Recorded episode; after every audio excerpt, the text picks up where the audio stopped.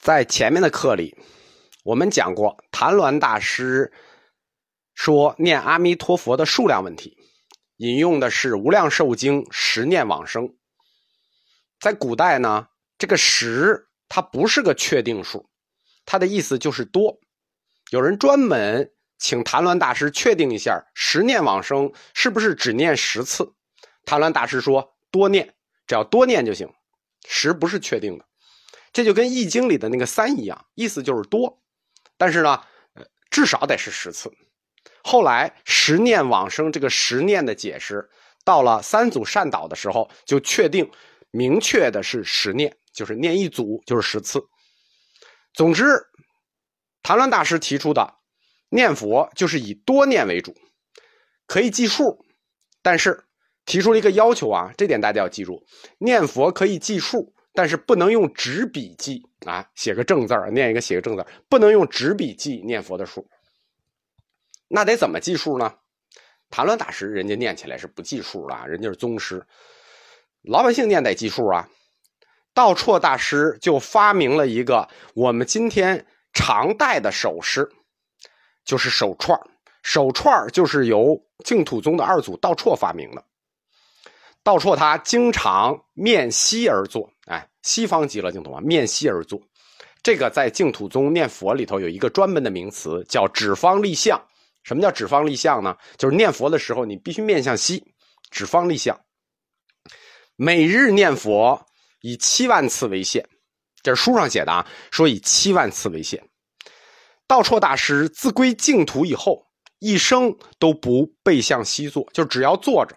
只要躺着都不背向西，一定要面向西，背东朝西。这个七万次是书上写的啊，我为这个我还专门算了一次，呃，一个小时三千六百秒，一天是八万四千秒。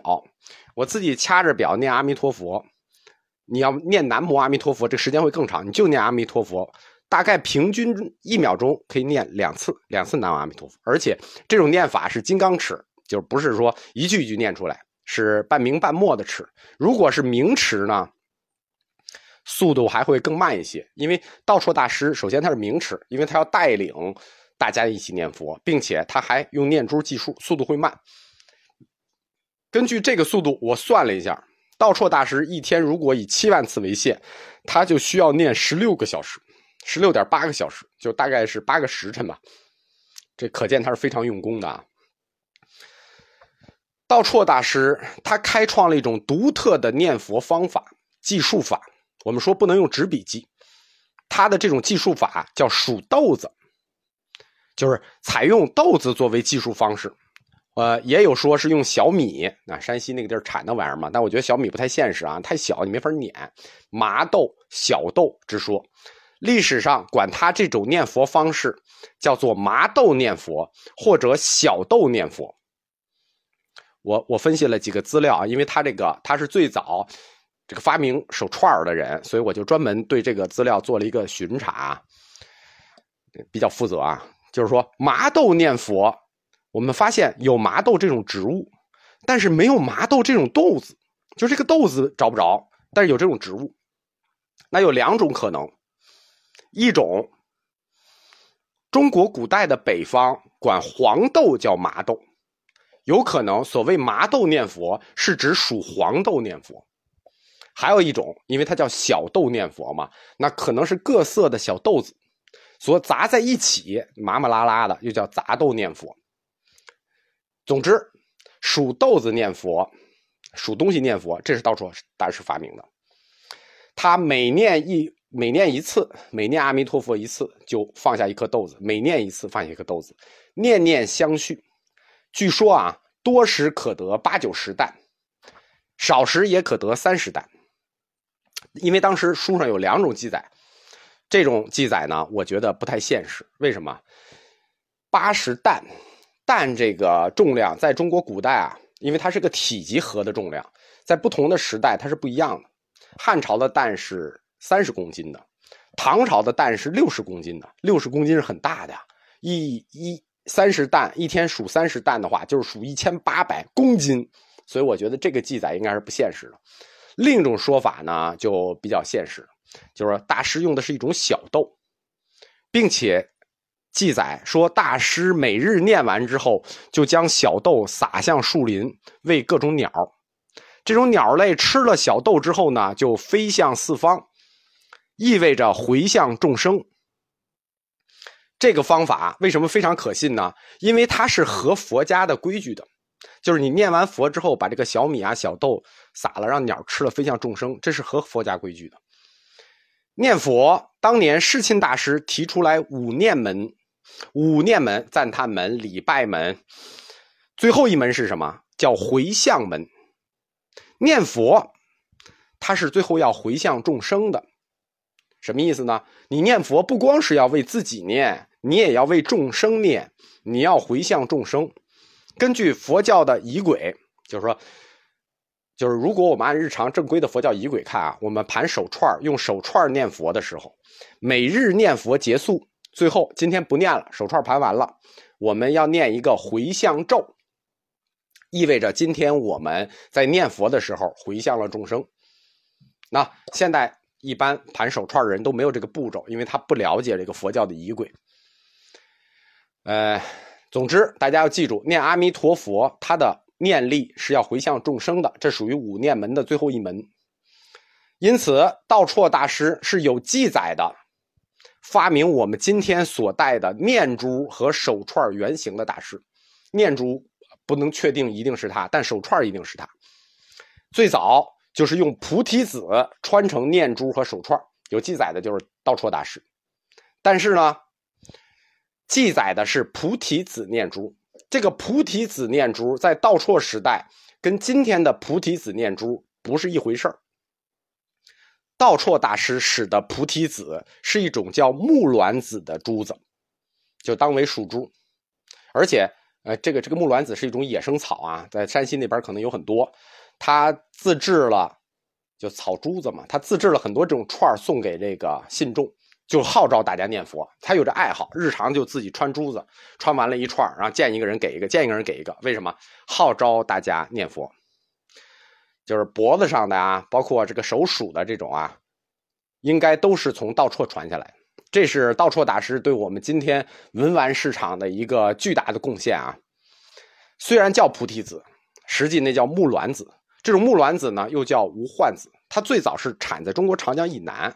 但是道绰在北边，他怎么得到这么多木木幻子呢？我们不知道。这种木幻子是龙眼科的，跟龙眼是一科，它中间有一个眼儿，很软，可以穿下去，用以计数。中国古代管这种木幻子叫菩提子，其实它并不是菩提树的子。我们今天说用菩提，菩提跟那时候的菩提，呃，金刚菩提也好，星月菩提也好，跟那个时候的菩提子不是一种。为什么？就是说，为什么那时候管木卵子叫菩提子？因为《本草纲目》上就这么写的，木卵子又叫菩提子。李时珍他们那个时代写《本草纲目》的时候啊，就包括更早，并不知道印度有什么呃星月菩提呀、菩提树，就不知道，只见过书。关于用这种木幻子做属珠念经，并且回向众生，现在还有一本专门的经书，大家如果不信呢，可以去看。叫木幻子经，但是这种念珠并没有传下来。它有一个重要的原因，是因为这种材质比较软啊，盘着盘着可能就坏了。这是额外多讲的啊。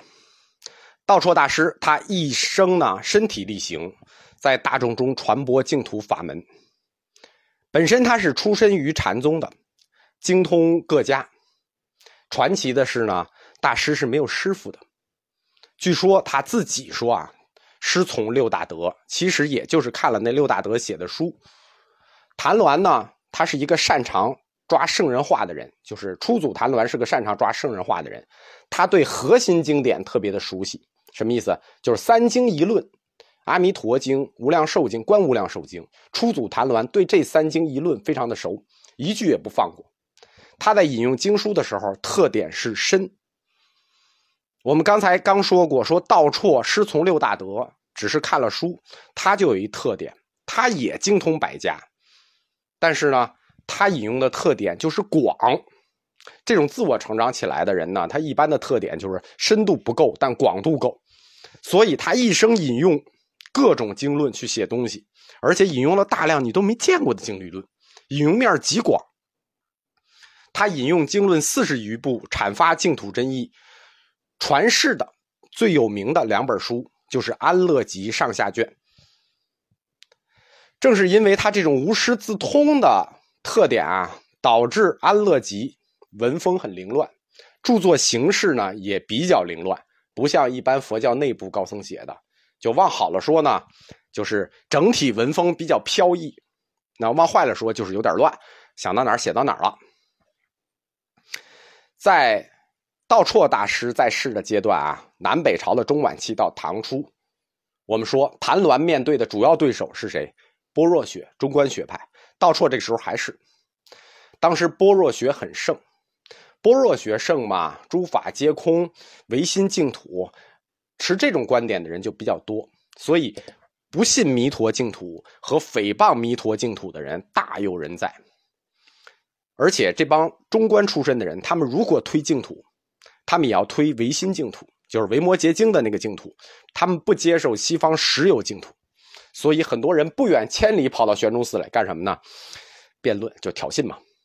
但是道绰大师呢，是属于这个，他跟他的徒弟善导一样，都属于偶像派大师，据说气质非凡。这些来挑战的人，一旦接触到道绰大师，都被他的风采。所感感染，而且都归向了净土。就什么叫高僧呢？就是这才叫高僧。我都不用靠才华，我就靠颜值，我就靠气质，我就摧服外道。当时经过初祖谭鸾把净土大旗竖起来之后，六十年，百姓望风披靡，对信众的影响很大。这样必然就会影响到佛教其他教派的高僧大德。你净土宗争取了信众，用现代的话说什么？谭鸾大师制造了一个净土信仰的风口，制造了一个净土信仰的流量风口，其他各派高僧不关注也不行了。所以当时佛学界的学术热点，都是用各派的理论去讨论弥陀净土的理论问题。这话听懂了吗？都是用自己的理论去试图探讨净土教的理论问题。谭鸾突然成了网红嘛，净土忽然成了网红，于是各派高僧就必须抢在第一时间，抓紧用自己宗派的理论来解释净土。所以在谭鸾到道绰这一个甲子，是净土学说百家争鸣的时代。为什么其他的理论系统，就是说传到中国的佛教理论系统很多，般若学、涅盘学。皮谈学、唯识学，对吧？那这这诚实派、俱舍派那么多学派，为什么都没有争鸣？就非到了百净土的时候，百家争鸣了。就或者说，唯有净土的理论争鸣特别激烈。我们说，只有这一个学派的理论是在斗争中成长起来。为什么？有一个核心原因，就是首先。传到中国的净土宗学说理论比般若学的理论要单薄。它为什么会单薄？因为它不是哲学系统。哲学系统你可以搭得很厚实，神学系统它就它本身就会很单薄，它不会有形而上一层一层的往上走。传到中国的像那几个学派，都是从佛陀之后五百年说一切有部，通过经院学一步一步垒起来的一个庞大的学海。但神学不一样。它是凌空出来的，净土教它是宗教、神灵系统、佛教神学框架，而且这是佛教哲学系统第一次试图去跟佛教神学系统融合。什么意思呢？当佛教提出了神学概念的时候，这些高僧就试图用五百年以来佛教哲学的理论去解释那些神学。你想用哲学解释神学，它是一个什么结果？客观的说呢，经验不足，融合的不好，这就是核心原因。就是传过来的净土学说本身就单薄。第二个，净土教它是神学系统，而且它的神灵系统呢来源又不单一，有些来自于婆罗门教，有些来自于印度本土宗教，有些是在佛教传播路径中中亚的神灵系统进去了。后期我们中国的神灵系统也进去了，它是一个共同影响的结果。所以，一个单薄的神学系统，又有多个神学体系的影响，那就出现了统一性的问题，就是这些神都来了，那没有一个统一性的解释啊，对吧？大家最简单的一个问题，我问你：观音菩萨的法力大还是文殊菩萨的法力大？解释不了了吧？多神教问题的一大缺陷，其实就是神灵系统的排名问题。这些神谁大谁小，谁好谁坏，谁说了算，谁说了不算，谁的经管用，谁的经不管用。一旦他们冲突了的话，怎么办？包括这些神灵的管理范畴，他们的边界，比如这件事儿，我们就知道你有病可以找药师佛，那其他的事儿呢？什么事儿该谁管？多神教。解决这个逻辑问题，只有或者说解决这个神灵系统的排名问题，只有印度教一个宗教解决了，其他多神话宗教都没有解决这个问题。为什么？因为印度他发明了一套独特的法身化身逻辑，有一个法身。多个化身，你们虽然有多种神，但都是我的化身。只有印度教通过这个逻辑解决了多神教的法律排名问题，其他多神教都没有解决这个问题。净土教传到中国之后，大成在中国的这个造神运动，这个问题也一直没有解决，只不过没人敢问啊。那不是说这个问题解决了，就是我们刚才说的，你告诉我，观音的法力大还是文殊的法力大？他们各自管什么？你说不出来了吧？这就是神学定义出现了出现的问题。一个相对单薄的哲学理论体系，一个叫相对单薄的神学理论体系，再加上一个佛教哲学不太熟悉的这么一个环境，那落到高僧中国高僧手里啊，争夺这个话语权和解释权的斗争就会变得相当的激烈。为什么一定要争夺这个话语权呢？因为这涉及到信众啊，对吧？净土教大旗一举，信众望风披靡，百姓拥护谁，谁就有生命力。在宗教里头，那就是百姓信谁，谁就有生命力。你不争夺这个话语权行吗？不是你的理论水平高低能决定老百姓是不是拥护你的啊！你水平高，老百姓就拥护你。中国老百姓有的时候就是那么简单，看承诺，看你对未来的承诺。对吧？这个承诺好，我们就信。不，就是这个时候啊，各个学派的高僧都下场了。你说中观派那些大师一样的，这个时候不是去卖弄高冷的时候，大谈如梦观的时候，这个时候一定要撸着袖子下场去争夺这个话语权。所以，西河道绰时代，他面临的教内的理论对手，主要就是佛教其他几个教派，而且。他非常的不幸，他面对了这个时代其他几个教派的巨匠。什么叫巨匠？北方地论派的隋慧远、净影慧远，三论宗的开山祖师嘉祥吉藏，天台宗的四祖天台智已。这就是道绰时代他必须面对的三大巨匠。各个宗派都要站在自己的理论体系上去解释净土，就是我们说的要争夺净土的解释权和话语权。各个教派都下场了，百家争鸣的时代，这种百家争鸣的活跃，这种理论讨论，它就会产生正反两种作用。